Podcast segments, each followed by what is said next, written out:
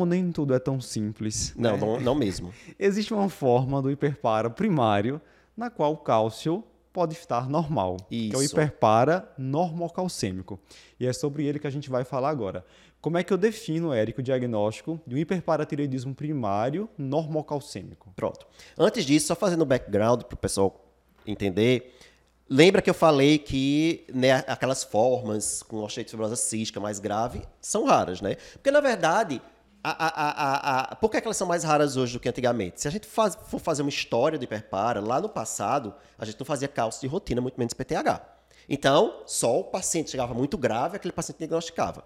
Depois, lá pela década de 70, 80, que começou -se a dosar cálcio no, no ambulatório, começou a se ver muitos pacientes que tinham cálcio alto, PTH alto, mas não tinha aquela clínica exuberante. Daí surgiu o que a gente chama de hiperpara assintomático, certo? Certo. Ou seja, aquele paciente que eh, não tem lesão de órgão-alvo, é um paciente que eu só diagnostiquei porque eu dosei laboratorialmente, fiz a minha pesquisa. E aí, seguindo mais para frente na história, começou-se a ter mais facilidade de dosar o PTH. Quando começou a ter mais facilidade de dosar o PTH, começou a surgir o que a gente chama de hiperparanormocalcêmico, ou seja, começou a descobrir pacientes que tinham autonomia da paratireoide, que tinham PTH elevado, mas o cálcio era normal. Antigamente se achava que todo hiperpara tinha cálcio alto.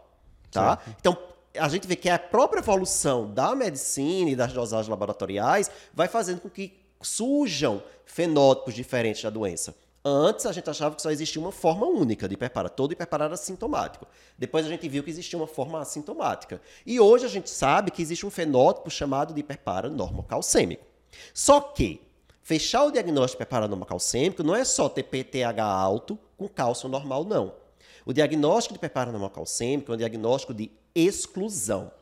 Eu vou ter que afastar inúmeras outras causas de PTH alto com cálcio normal, que não são exatamente doença de paratireoide. Porque quando eu estou falando hiperparanormocalcêmico, eu estou dizendo o quê? Tem uma doença de paratireoide, tem um, um adenoma ali, uma hiperplasia. Autônomo. É autônomo, está produzindo PTH, só que o cálcio não subiu. Talvez vá subir um dia ainda, mas ainda não subiu. Certo?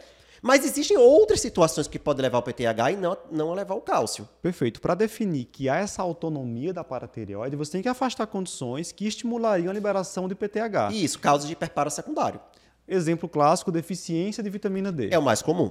Paciente que vem com PTH lá elevado, 90, 100, vitamina D, 12. Pois é. o que, é que você vai fazer com esse paciente? Você vai repor a vitamina D.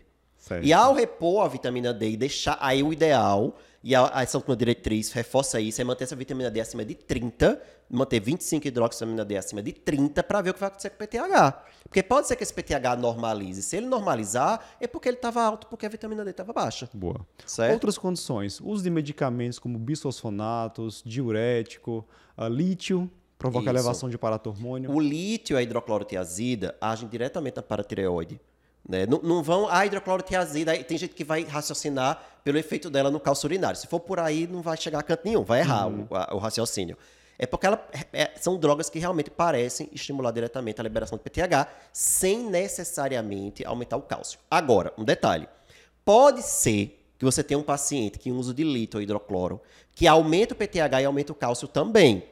Certo? E aí vai aí simular um hiperpara primário por uma doença autônoma paratireoide. Você suspendendo a droga, você vai ter a reversão do quadro. Mas mais comum é você aumentar o PTH e não aumentar o cálcio. Então, se o paciente, por exemplo, usa hidrocloro, que é uma medicação é super comum de ser utilizada, o PTH está alto, você vai suspender a hidrocloro, três meses depois, redosar o PTH. Né? Normalizou é porque era da medicação. Então, se está usando uma medicação que pode aumentar o PTH, você não pode dizer que vai parar normocalcêmico ainda. Tem medicação que não vai dar para suspender. Às vezes não dá para suspender o lítio, por exemplo. O psiquiatra vai lhe matar se você suspender o lítio. Né? E aí mantém, fica observando esse paciente e observando o cálcio para ver se um dia vai subir ou não. Ou bisfosfonato. Paciente usando bisfosfonato pode aumentar o PTH. Então, você, o paciente está ali tratando osteoporose bisfosfonato, você dosa o PTH, PTH veio alto, o cálcio está normal, você vai suspender o bisfosfonato? Não. Fica acompanhando o cálcio. Ah, Você ainda não pode dizer que é um hiperparanormocalcêmico, porque hiperparanormocalcêmico é de exclusão. Eu achei uma causa para esse PTH estar alto. Isso. Então, não pode se chamar de doença autônoma. É, um raciocínio que eu uso muito nesses casos, em que há um medicamento que não pode ser retirado, como você disse, é o segmento por quê? Não tenderia a haver uma pior, uma progressão dessa doença, né? Com hipercalcemia ou um PTH que hoje é 120 começa a aumentar a 180, 200, né? Não é um padrão esperado num, num, caso medicamentoso. Diferentemente Isso. do paciente que tem hiperpara primário mesmo, que pode evoluir ou não com piora. Mas se evoluir com piora, você tenderia a achar que ele tem autonomia, que ele tem uma doença primária de paratireoide. Isso, perfeito. Outra condição que também provoca essa elevação secundária são doenças ou procedimentos desabsortivos. Um clássico, Isso. clássico é a cirurgia bariátrica, né? Muito, Isso. muito frequente muito, paciente. Se você dosar um PTH de um paciente pós-bariátrico, muitas chances de PTH estar tá alto. Por que ele está alto? Ele está tentando compensar tanto a, a redução de, de, de, absorção de vitamina D, como a menor absorção de cálcio também, que vai acontecer nesse paciente pós-bariátrico. É, claro que isso vai ser mais comum se for uma cirurgia desabsortiva, mas se for um sleeve, por exemplo, pode acontecer também. No sleeve você diminui a absorção de cálcio porque você perde a acidez gástrica. Né? Isso interfere na absorção. Então o PTH pode estar alto pela desabsorção. Eu escrevi recentemente para o nosso site sobre reposição pós-cirurgia bariátrica. Né? Está lá uma dose de cálcio de 1.200 a 1.500 miligramas dia Pouquíssima gente faz isso nos pacientes pós-bariátrica, ou eles não aderem bem à reposição do cálcio, que preferencialmente seria com citrato de cálcio, por isso que é tão comum a gente ver esses isso. pacientes com elevação secundária de PTH, né? Mesmo o paciente lhe diga, ah, você veja, a minha ingestão está ótima, mas não está absorvendo. Exato. A ingestão pode estar tá ótima, mas não vai absorver bem. E aí o paciente aumenta o PTH. É, e outras condições absortivas, como doença celíaca, por exemplo, né, pode é, gerar aumento do PTH com cálcio normal.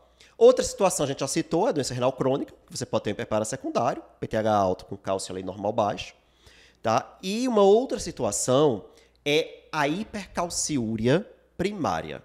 Como assim hipercalciúria primária? Quando você tem uma lesão tubular renal, a, a, a doença é tubular renal, que está fazendo que o paciente perca muito cálcio. Se ele está perdendo muito cálcio na urina, a tendência vai ser de fazer hipocalcemia sérica. Para evitar hipocalcemia sérica, a paratireoide secreta mais PTH.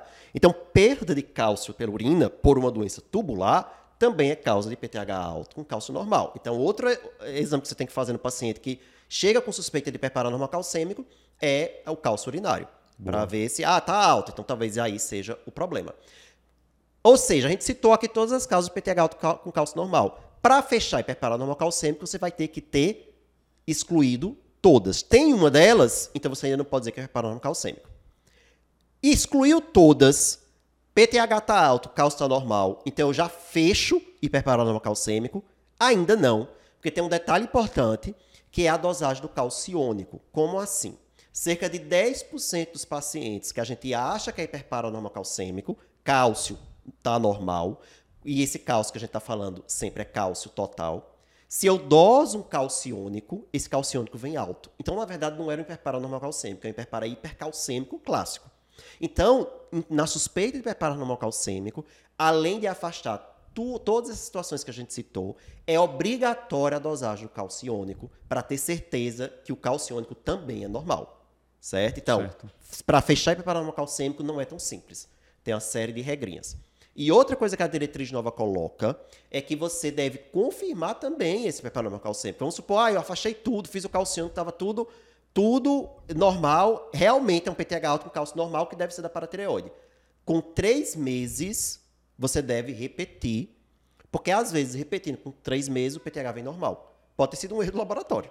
Né? Então, pra, até para você fechar no final, tem que ter a repetição. Então, é um diagnóstico que requer muita paciência. Muita. Muita paciência. Ou seja, já fica também a dica. Não dose PTH para quem não tem indicação, não. Sai dosando é, como exame de rotina, não. Evite dor de cabeça. Evite né? dor de cabeça, investigação desnecessária, porque vê, o PTH alto com cálcio normal é muito mais chato que a investigação do que o hiperpara clássico mesmo, que já Sim. vê o cálcio alto, fechou. Sim. É muita coisa que você tem que olhar, que vê muito detalhe, repete, faz um calciônico, né? Não é uma coisa muito simples, não. Então vamos dosar para quem precisa. Boa.